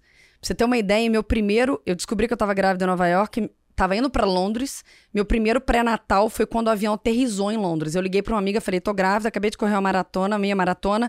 Eu preciso. Minha médica do Brasil falou que eu preciso fazer um ultrassom e consegue uma consulta. Eu desço do avião, faço a consulta, volto para o aeroporto para poder voar para a Ásia, porque eu estava indo para China fazer um programa de Harvard. Enfim. E pra mim, eu sempre tava grávida, mas eu segue o jogo, segue a vida, vambora, vamos trabalhar. Estamos fazendo, né, programa ali em Harvard, tem- temos que entregar, segue o jogo. E aí eu fui ter o Pedro, hum, fui no médico na sexta-feira, o médico falou, Marcela, a gente vai fazer cesárea, a gente vai fazer na segunda-feira de manhã, porque a minha, minha placenta tava virando grau 3, né? E, e aí a médica falou, Marcela, não vou É o esperar. caso de gravidez aqui, a gente tá quase parteiro já, pode. Bom, beleza, já tá, já tá craque. E aí eu entro, pra, né, pra ter o Pedro ali na, na seis e meia da manhã. O Pedro nasceu seis e trinta e um. Seis horas eu entrei na sala de parto, seis e trinta e um Pedro nasceu. Quando ele, o João tava do meu lado, eles tiraram o Pedro e me colocaram, enrolaram o Pedro, ele chorou, me mostraram o Pedro, levaram pra fazer, né, aquele teste do pezinho, aquilo tudo e volta com o Pedro. E falaram, agora ele vai mamar. Eu falei, hã? Agora ele vai mamar. E aí colocaram o Pedro no meu peito e o Pedro começou a mamar. E aquele momento eu olhei e eu falei: Meu Deus, a minha vida vai mudar totalmente agora. Virei mãe. Caraca, assim, eu não... o que, que eu vou fazer? Sou outra pessoa. E aquilo me deu um- uma sensação de. Eu vou falar um termo em inglês, fulfillment, né? Você enche, assim, meu peito encheu. Sabe quando você. Eu fiquei até assim, eu falei, gente, mas tem uma pessoa que depende de mim ali. Aquilo me dá uma felicidade extrema, extrema. Que todas as vezes que eu tô passando por alguma situação difícil, eu paro e tento lembrar daquele momento. Que aquele momento para mim foi muito importante. E o segundo mai- momento mais feliz da minha vida foi no meu casamento. Foi foda pra cacete. Fiz um casamento pra dos. Acho que a, a Acho gente que teve. essa resposta a gente nunca mais vai ter aqui. 200. não, eu vou te falar. Não, eu vou te falar. Você imagina todos os seus amigos. Todos os seus melhores amigos da vida. E eu não convidei conhecido. Eu só convidei amigo. Todos os seus melhores amigos da vida na tua volta, com uma música boa, com uma bebida boa, com uma comida boa. Que A eu fiz... Bacardi patrocinou. Ah, não, não patrocina. Mas Marcela uma Rezende. Porra, pa-. Bacardi fez um bar que eu vou te mostrar fez foto que você não vai acreditar, cara. Era o mínimo que eu esperaria. Eu, Alfredo, eu tinha 30 coquetéis. Eu fiz um cardápio específico. A, a- a moça do bar falou, Marcela, é, logisticamente falando, não vai dar pra executar. Eu falei, se vira. Não tô te dando outra opção. A dona do bar foi no dia. Falou, cara, isso aqui, isso aqui é muito B.O. 30 coquetéis é muita coisa pra se oferecer num cardápio. Eu falei, os meus coquetéis favoritos. E eu sou exigente, eu me metia, Ela assim. tem ó. 30 favoritos. 30 Meu favoritos, céu. 30 favoritos. Enfim, meu segundo dia mais feliz da minha vida foi meu casamento. Que você olha pro lado, eu não, e de novo, o João e eu a gente decidiu convidar as pessoas que a gente amava e que se relacionavam. Não foi assim conhecidos, foram pessoas efetivamente que conhecem a nossa vida, a nossa história. E você olha pro lado, você tá ali com, imagina, você tá num dia, num lugar onde só tem gente que se ama e você tá ali se divertindo, sem se preocupar com mais nada. Esse dia foi assim. Eu falei com o João que a gente vai repetir em breve. Pô, Convida a gente. É, a agora gente você precisa ficar agora mais sai- amigo, né? Agora, né? Agora a gente tem que ficar mais amigo dela, né? Tá mais E próximo. deixa eu te falar, pô. no dia, no dia do, do nascimento da tua filha, Do teu Filho, filho. Do teu, do teu filho, pra quem você ligou? Qual foi a primeira pessoa que você ligou? Alfredo, é, eu nem pensei em celular. Eu desliguei totalmente, cara. Eu nem lembrava que eu tinha celular. É louco, né, zero. E eu fiquei durante, sei lá, umas 12 horas sem nem lembrar que existia telefone celular, cara. Eu subi pro quarto, você fica numa sala de recuperação pra voltar da anestesia, quando você começa a sentir teu pé, né? Porque eu tomei aquela pele dural. E o Pedro mamando. E o João do meu lado. A gente na sala de recuperação com um monte de. A gente teve ali no Einstein outras pessoas ali entrando. Agora a gente vai subir pro quarto. E eles amarraram Pedro em mim. Eu falei, mas ele vai comigo? Sim, ele vai ficar com você agora 100%. E ele subindo comigo, né, dentro, aí subiu, ficou lá em cima comigo.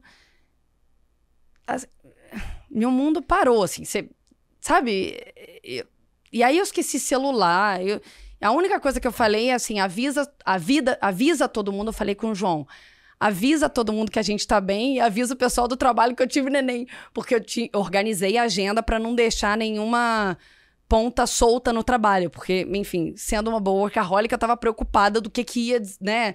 Eu saindo do escritório, o que que ia acontecer. Então, eu meio que organizei e falei, João, dando tudo certo, se Deus quiser todo mundo bem, você manda essa mensagem aqui, avisa todo mundo que tá, a gente tá safe. E como foi os dois ou três dias depois e voltar para casa vocês?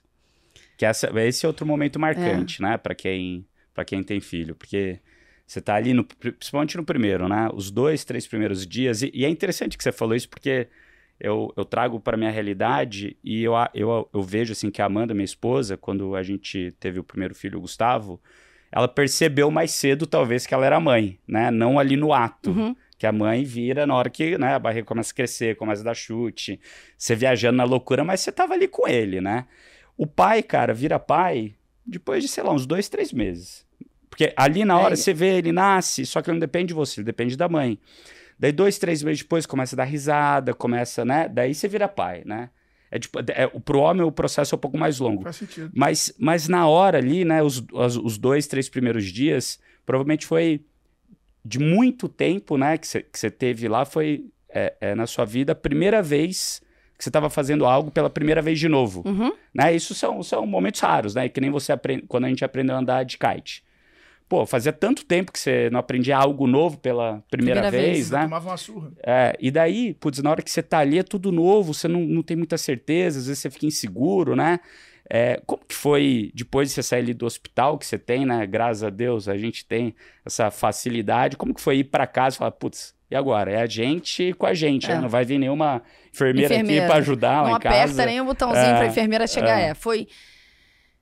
Para mim tem duas partes da maternidade, para mim que são muito. não são fáceis. A primeira foi a amamentação, que é, é punk. Punk. punk. Punk. Porque você né, quer amamentar, você tem leite para amamentar, mas eh, ele não pega. Você tem que. Eu chamei Sim, você vai, liga pra enfermeira, liga pra enfermeira, liga para agora pra consultora de amamentação, uma não funcionou, liga pra outra, liga, vambora, uma hora vai dar certo. Eu sou muito prática, gente, muito prática. Eu não Quando eu vejo um problema, a solução tá atrás. É sempre assim. Então, eu vi que tinha um problema, eu já tinha ligado para cinco consultoras de amamentação, já tava no backup. Falei, vou trazer uma, se não funcionar, eu trago. Então, aquilo para mim foi complicado. Eu amamentei até 10 meses e eu decidi parar de amamentar. Chegou no momento que eu falei, para mim agora já deu. É, fiz o meu papel como mãe, mas até engatar foram noites e noites sem dormir. Foram um monte de consultora aí. Lembra que Peito a gente estava na pandemia. Tendo que fazer Peito estourando, fazendo laser, passando pomada, sem conseguir encostar nada. Uma loucura. Foi punk. Uma loucura, cara. Foi punk. Não, ainda, ainda tem outra. Ainda tem uma outra para complicar, que entra no segundo ponto ali para mim, mais difícil da maternidade, a babá e enfermeira. Para mim as coisas mais difíceis são maternidade, da maternidade, amamentação, enfermeira e babá. Porque você imagina, você tem que confiar o teu filho na mão de alguém que você não conhece. Porque você não conhece. Você vai fazer entrevista, vai pedir para babá ir lá, mas você não conhece. E aí, você, você, mesmo que você tá exausta, você precisa dormir, porque não tem como, se você não dormir, você, você, não, não, você não dá leite. Você precisa confiar na mão de uma pessoa que você não conhece, que você conheceu ali, que foi indicação ou que você fez uma entrevista. Isso é punk. E eu tenho histórias e histórias e histórias, assim, de acordar de madrugada, o Pedro esgoelando, esgoelando, três dias depois de voltar para casa, o João fala, Marcelo, o que, está acontecendo? Eu falei, também não sei. A enfermeira, assim, é fome da fórmula. Eu explodindo de leite, por que, que ela queria dar fórmula? Porque ela queria dormir na madrugada. Porque quando você dá fórmula, a criança estica o sono. E quando você dá peito, a criança só dorme pingado, de três em três horas, de duas em duas horas. Eu, sem saber, mãe de primeira viagem, vou lá, ligo para pediatra, pediatra fala, putz, é fórmula. O João sai na farmácia de madrugada, compra a fórmula, dá a fórmula para ele, ele dorme seis horas. E aí é isso, tá vendo? É a fórmula. Eu falei, caramba, é isso. Só que ao mesmo tempo ele começa a largar o peito. E daí você dá menos leite. Aí você dá menos leite, Não. você produz menos leite. Aí aquilo começou num loop e eu falei, pera, chamei uma consultora de amamentação que me chamou no canto e falou, ó, eu vou te falar algo que eu posso perder meu emprego. Essa mulher tá te boicotando. Você tá cheia de leite, ela não quer dar leite porque ela quer dormir na madrugada. Aí eu, aí eu começo a ter que fazer. Lembra que eu saí da maternidade que foi difícil dele ter uhum. pego? Ele largou, porque a mamadeira é muito é mais fácil. É. Aí ele larga o peito e eu tive que fazer. Reintrodução. Aquela... Reintrodução. Começa do estaca zero. E como que foi o trabalho com o filho? Como, como que é pra você esse, essa dualidade, né? Que pra mãe é muito difícil voltar ao trabalho. Imagino que você tirou ali alguns meses, né? De, Quatro de, meses. ah, de licença maternidade. Como é que foi voltar? Bem, quatro a gente. meses off, off, ou quatro meses Não, trabalhando de nunca casa. fiquei off. Possível.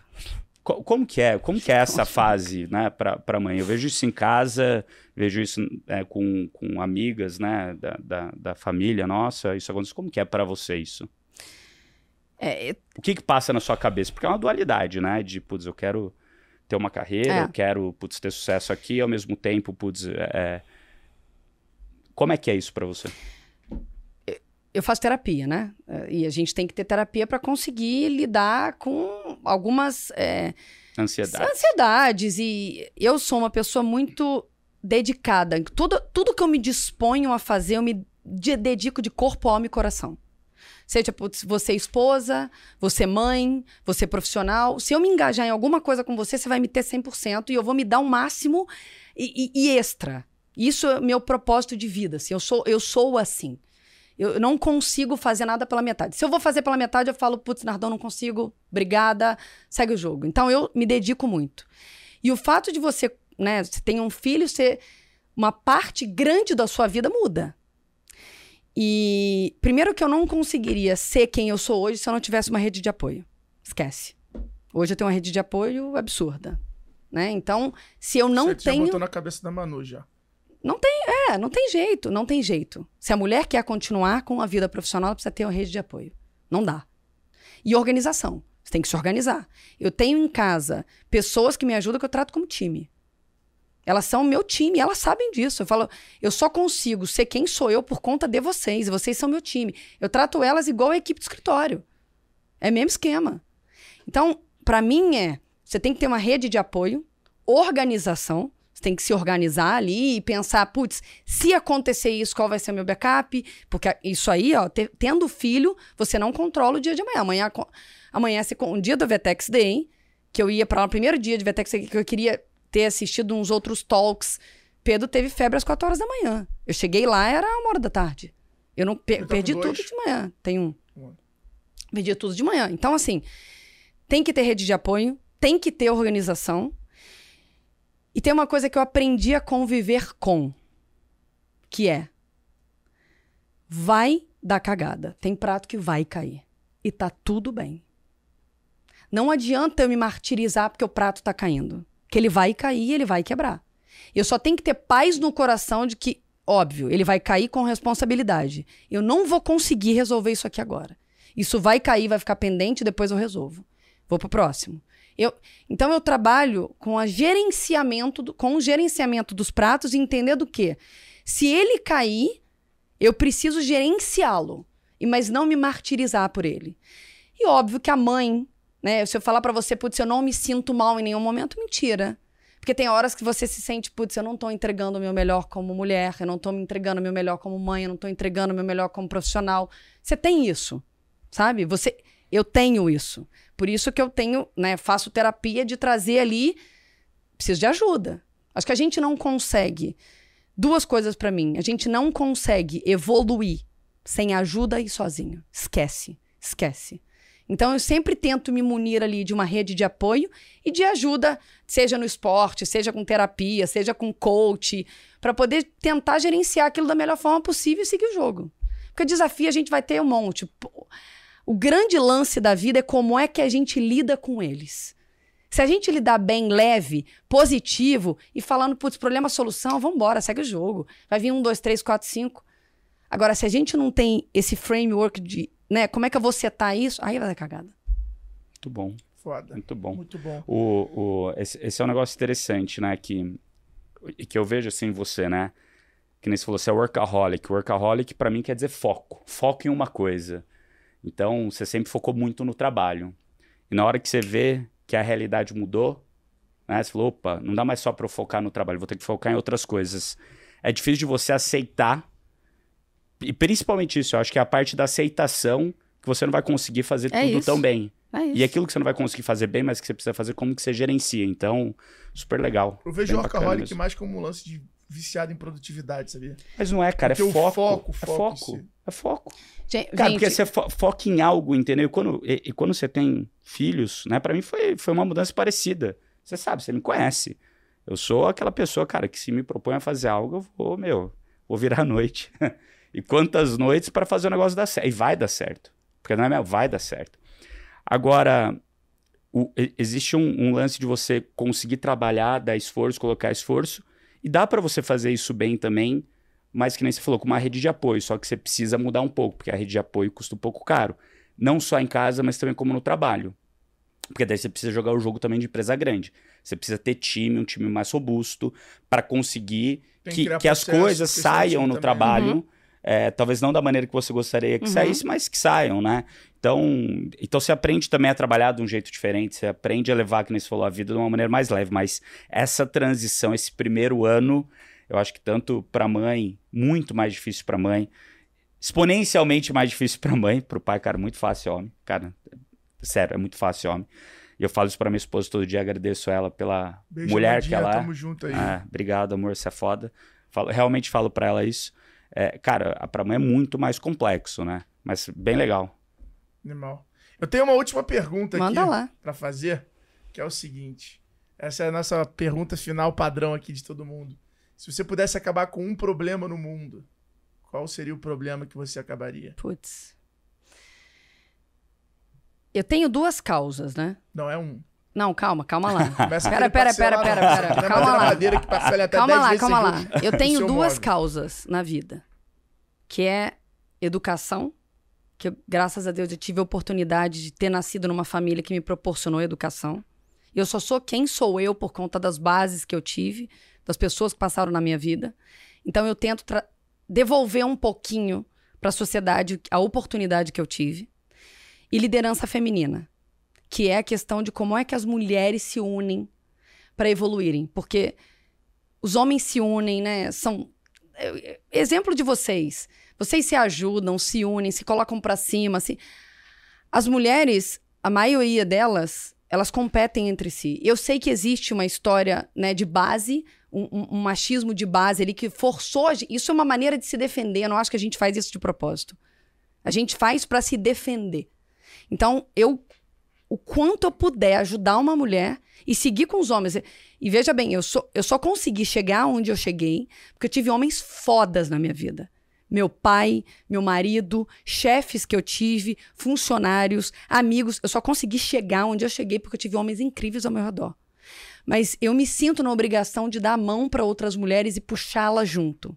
Porque eu vejo que muitas mulheres chegam nessa situação do tipo família e filho, o que, que eu faço? Aí larga a vida profissional ou vai focar né, na vida pessoal, ou faz vice-versa, esquece. Então, acho que o quanto eu puder ajudar e a subir outras mulheres, a dar a mão, a fazer com que a gente se una para acabar com esse machismo estrutural, eu vou fazer. Eu me sinto confortável nessas duas situações. Confortável que eu digo, eu é uma, são causas aonde eu entendo, eu, eu estudo e eu Não, mas imagina que você tem um superpoder. eu vou te- chegar no superpoder, mas eu só tô trazendo as duas causas. Tem uma coisa que me desequilibra. Uma coisa. Que é a saúde, a doença. E eu vou te contar uma história. Eu tava conversando com meu pai esses dias. Eu sou um pouco hipocondríaca. Não, você tá rindo? O que, que significa isso? Se eu vou no hospital fazer um exame e eu vejo alguém né, do meu lado fazendo outro exame porque me contam uma doença, alguma coisa, eu fico mal. Mas eu fico mal, Alfredo. Eu vou pra casa pensando naquilo, eu vou pra casa pensando na pessoa. Eu falo, meu Deus do céu, rezo pra pessoa. Isso com qualquer pessoa, pessoas que eu conheço e que eu não conheço. Quando trata de saúde, eu fico muito mal. E é um pouco, né, existe sabedoria na ignorância, o Daniel Castanho falou isso. E pra mim é existe sabedoria na ignorância de não entender nada sobre saúde. Eu não quero entender. Porque eu acho que quanto mais eu entendo, mais mal eu fico, sabe? Pra mim, se eu pudesse acabar com um problema no mundo, seria a cura do câncer. Eu sei que existem várias outras doenças que matam pessoas diariamente e é muito triste. Mas cara, o câncer é muito punk. E assim, você vê pessoa cheia de vida, alegria, lutando, sabe, para sobreviver. Eu tenho casos de pessoas ao redor de mim. Eu fico, vocês não, assim, eu não posso nem começar a falar muito, mas assim, eu fico sem Sabe, você vê, a pessoa quer fazer, quer acontecer, mas tem uma doença maldita que não deixa a pessoa evoluir, que não deixa a pessoa. Para mim, se eu tivesse um superpoder hoje, eu acabaria com o câncer no mundo. E tem uma. A... Quando eu era, tinha 15 anos de idade, eu cisme... meu pai me conta essa história. Eu joguei na Mega Sena. Eu falei, pai, joguei na Mega Sena. Fui lá na loteria e joguei na Mega Sena. Meu pai falou: por que, que você jogou na Mega Sena? Porque eu vou construir um hospital do câncer. Isso quando eu tinha 15 anos de idade. Isso eu, eu vim de uma cidade do interior e aí eu fiz trabalho voluntário é, e eu tive contato com algumas pessoas e aquilo para mim, né? É, e aí essa história da doença e aí eu, ia contar, pera que eu perdi aqui a, a a linha de raciocínio só para voltar na história de como é que eu cheguei nessa história da doença. Quando eu tinha 10 anos de idade, a gente convivia com três amigos, né? Meu pai e minha mãe tinham três casais de amigos ali. E eles tinham filhos, todos. Então regulava a idade comigo e com a minha irmã. Eu, a minha irmã é cinco anos mais nova do que eu. E tinha um casal que tinham três filhos, outro casal que tinham dois filhos, e meu pai e minha mãe, dois filhos. Eu tinha 10 anos de idade e um dos filhos desse casal que tinham três filhos morreu de meningite. E meu pai chega em casa falando: Marcela, é, o Felipe virou estrelinha. Eu falei: como assim virou estrelinha? Felipe morreu. Mas como assim morreu? Ele estava brincando com a gente há dois dias atrás. Ah, ele. Aquilo para mim mudou a minha vida. Eu nunca encarei aquela. Nunca. Aquela situação para mim foi algo tão marcante, tão marcante, tão marcante, que eu nunca mais esqueci. E que me gerou a tal da hipocondria. Porque eu não conseguia entender como uma pessoa que estava três dias atrás brincando com a gente, de ele tinha cinco anos quando ele morreu. Morreu, do nada. Eu falei, mas como assim? Você acha que esse foi um dos dias mais tristes da tua vida? Com certeza absoluta. Eu lembro até hoje, Alfredo. Meu pai, eu lembro do apartamento onde a gente morava, de como meu pai veio falar comigo, eu não consegui dormir na minha cama. Eu puxei um colchão no chão e sentei na cama dos meus pais. E essa história de doença, para mim, mexe muito comigo. Assim, eu não consigo lidar. É, porque. É, é, e aí, o episódio do Daniel Castanho, eu chorei, cara. Eu chorei. Quando ele contou a história da filha dele, que nasceu com 24 semanas e 3 dias, eu chorei. E é, para mim é muito punk isso. Assim, e, e, aí eu me questiono, eu falo, gente, mas como assim? A pessoa tá cheia de vida, tá aqui, sabe? Eu tenho casos ao meu redor de pessoas assim, nossa idade, da nossa idade, gente, com câncer, lutando para viver. E puta, um trabalha no mercado financeiro, a outra é professora, a é outra foda. trabalha numa multinacional. Complicado. Enfim. É foda. Não é foda. Então, se mesmo, eu tivesse né? um superpoder no mundo. Ótimo superpoder. Eu gostei dele. Eu acabaria com câncer. Eu sei que tem várias outras doenças Ah, no mundo, mas. a, a- decisão difícil é essa. né?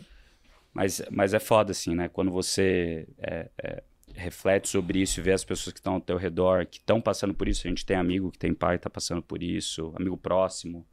É, é complicado. É, é foda. E é o que você disse mesmo, né? Num dia tá tudo bem, de repente foi Acabou. embora. Alfredo, dá, dá, dá, dá aquela piada sua pra gente fechar em alta aqui. Não, pô, queria, queria. Acho que essa causa que a Marcela puxa bastante, eu acompanho, da liderança feminina, né? Das mulheres co competirem, né? E não competirem. É, eu acho que é uma coisa muito importante. Inclusive, a gente é muito cobrado por isso no G4. É, hoje a gente tem boa parte do time, talvez acho que 40% do time Acho que mulheres. é mais. Eu acho que é mais também, mas. Né, vou Mas- botar mas de não é só 40% isso, né? 50%, E- e- mas não é só isso, é, é. é liderança e tal, mas a gente tem também a TAI, etc. A gente, a, a gente tem essa questão e cai muito no que você falou. É, muitas mulheres que a gente chama para poder ser mentora, para poder fazer ali determinadas coisas, gravar podcast, etc e tal, cai muito nisso. Na fase da vida dela, do sucesso ali, ou, ou- ou da realização, é, ela tá tendo filho, ou ela tá com a família, ou o marido tem ciúmes, e aí ela não quer, quer ser low profile, mas na verdade não é a vontade dela, dá pra ver que é, uma, é o famoso combinado em casa. É, então, eu acho que é legal você trazer isso assim publicamente, o que você vem fazendo, outras mulheres também têm puxado. E, e- e não só isso, provocando bastante a gente. Eu acho que essa é a forma da gente evoluir, né? É, você traz essas, essas provocações, a Mi, esposa do Denis, também traz, traz bastante direto, as provocações e aos poucos, Vai se mas com jeito, mas é isso. consistência, É isso. vamos chegando lá e daqui a Vamos pouco a gente tem boas novidades sobre isso também.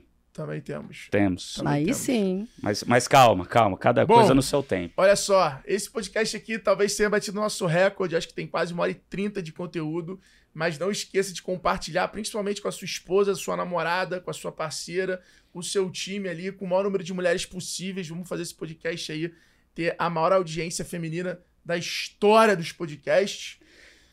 Comigo ao meu lado, ele, queridíssimo Bruno Nardon, brilhando hoje. Obrigado, Qual- Alfredo. Quem quiser te seguir, te segue aonde mesmo, meu irmão? Bruno Nardon. Arroba Bruno Nardon no I. Arroba Bruno Nardon, Marcelinha. Arroba Marcela P. Rezende com Z.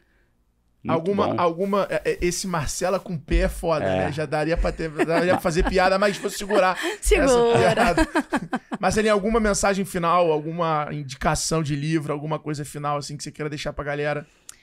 Não, primeiro eu queria agradecer os dois. Prazer enorme estar sempre com os dois. Podem contar comigo que vocês precisarem. Eu já, vocês já sabem, enfim, estamos junto aí na caminhada. É, tem um livro que eu li recentemente. Na verdade, eu tô ainda, né, no caminho que é o essencialismo. Você me perguntou qual foi a primeira pessoa que você ligou. Para mim, o nosso grande desafio hoje é tentar deixar um pouco o telefone de lado e estar presente e viver o hoje sabe? Eu acho que foi um ótimo exercício aqui que nosso de estar presente e olhar no olho e poder trocar, dividir as ideias, né? É, e eu acho que esse, esse é um grande desafio. Esse livro é, é super bacana, foi indicação de um dos sócios meus que me indicou, Marcela, lê esse livro, você vai cortar um monte de coisa da tua agenda que você é, que são irrelevantes, você vai, não vai nem perceber. E uma das coisas de ter virado mãe é isso também. Quando você vira mãe, você escolhe muito mais as prioridades. É impressionante. E depois de ter virado mãe, vivido uma pandemia e lido o livro, hoje eu posso dizer para vocês que eu tenho o luxo de escolher com quem eu quero estar junto. E da onde eu quero gastar meu tempo e minha energia. Eu acho que esse é o grande. Nosso grande desafio hoje em dia, pela quantidade de informação que a gente tem, de possibilidades, enfim, com, essa, com esse avanço todo tecnológico, né, da internet, de, enfim, o mundo está indo numa velocidade tão rápida. E eu acho que se a gente acompanhar, a gente acaba se perdendo. Então, acho que algumas vezes a gente tem que parar, refletir, entender isso aqui é prioritário, isso aqui vai fazer diferença na minha vida, isso aqui vai me dar o quanto, né, de, de, de positivo versus o negativo, e começar a escolher. Então, acho que essa seria a minha dica aí. Queria te agradecer por ter escolhido estar nesse momento aqui com a Exatamente, gente, compartilhando com a tanta gente. coisa boa. Obrigado, Marcela. Prazer foi meu. Galera, então é isso. Mais um episódio do Extremos. Se você gostou, deixa o teu like, segue o canal. Não esquece de compartilhar aí no WhatsApp, nos grupos e no teu Instagram, marcando a gente, pra gente poder, obviamente, fazer esse conteúdo chegar a mais pessoas. Conto com você. Até o próximo episódio. Valeu, galera. Um beijo. Tamo Tchau, junto. tchau. Valeu. Boa.